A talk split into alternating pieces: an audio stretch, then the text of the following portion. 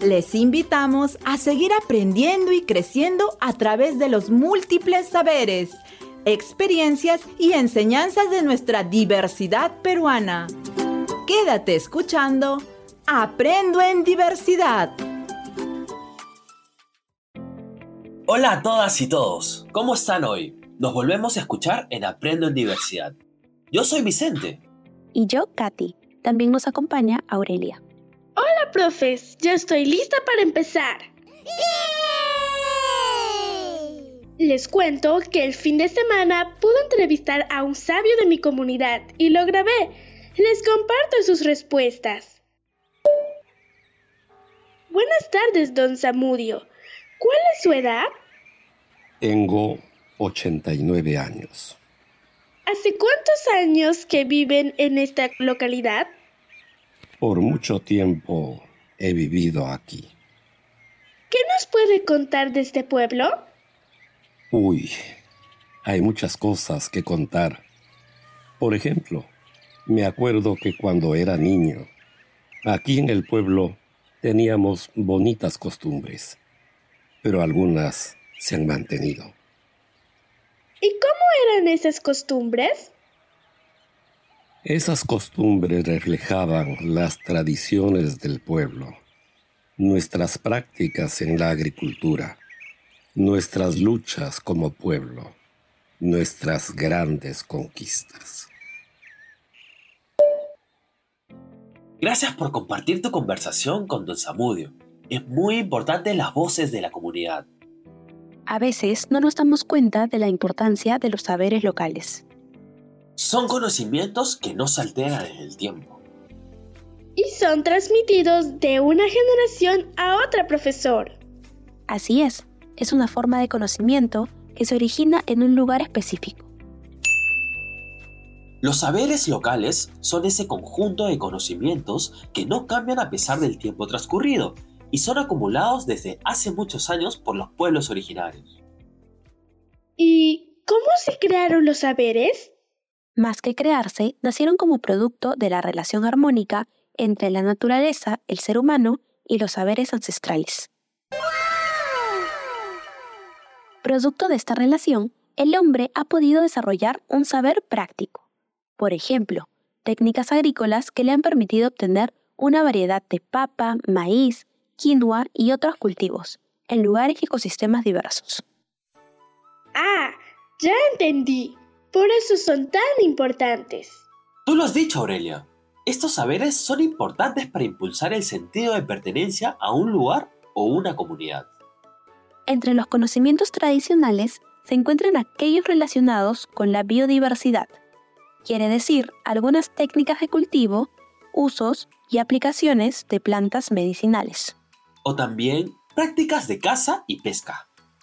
Prácticas de construcción con materiales que provienen de la naturaleza y muchos otros saberes más.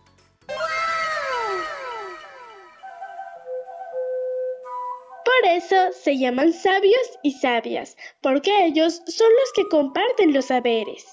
Ajá, la definición de sabio y sabia denota sabiduría.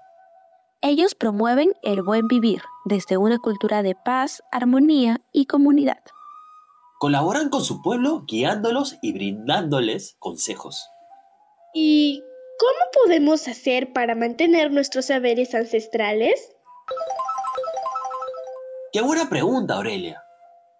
Bueno, apoyar en los espacios en los que se rescaten las historias y enseñanzas de los sabios y sabias de los pueblos. También se pueden crear más espacios, ¿no?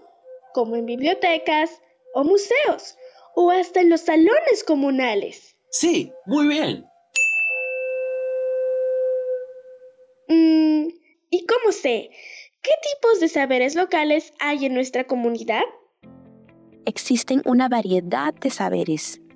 Por ejemplo, el saber empírico, por lo general se transmite de generación en generación y es muy usado en las prácticas productivas como el cultivo de verduras, tubérculos, plantas medicinales, entre otras especies, y reproductivas como la crianza de animales. Por otro lado, tenemos los saberes referidos a los mitos y leyendas locales. los cuales en muchos casos son transmitidos por los sabios o los abuelos de la comunidad.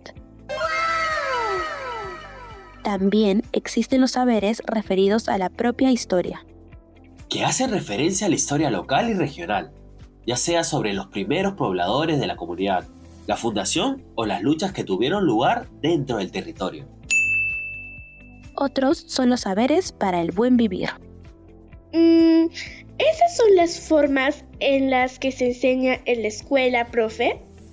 Algo así, te explico. Sucede que a veces algunos pueblos tienen sus propias costumbres y saberes para convivir, los cuales se transmiten de forma oral y de forma práctica. Por ejemplo, la tunantada, que es una fiesta en la sierra peruana, se celebra en el departamento de Junín. ¡Wow! Yo quiero ir a esa fiesta peruana.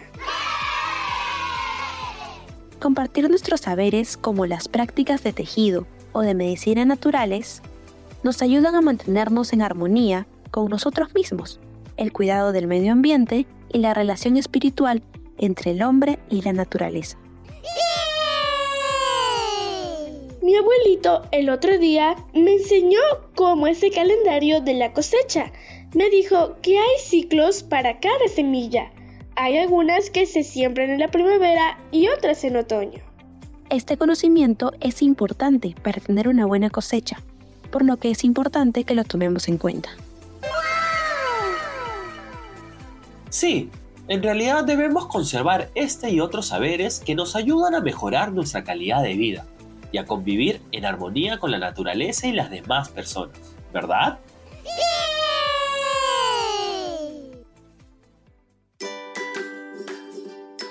Muy bien, hemos llegado al final de nuestro programa Aprendo en Diversidad. Chao amigos, la pasé muy bien. Ya saben, escuchan a las sabias y sabios de su comunidad. Tú lo has dicho, Aurelia. Nos encontramos en un próximo programa. ¡Chao, chao!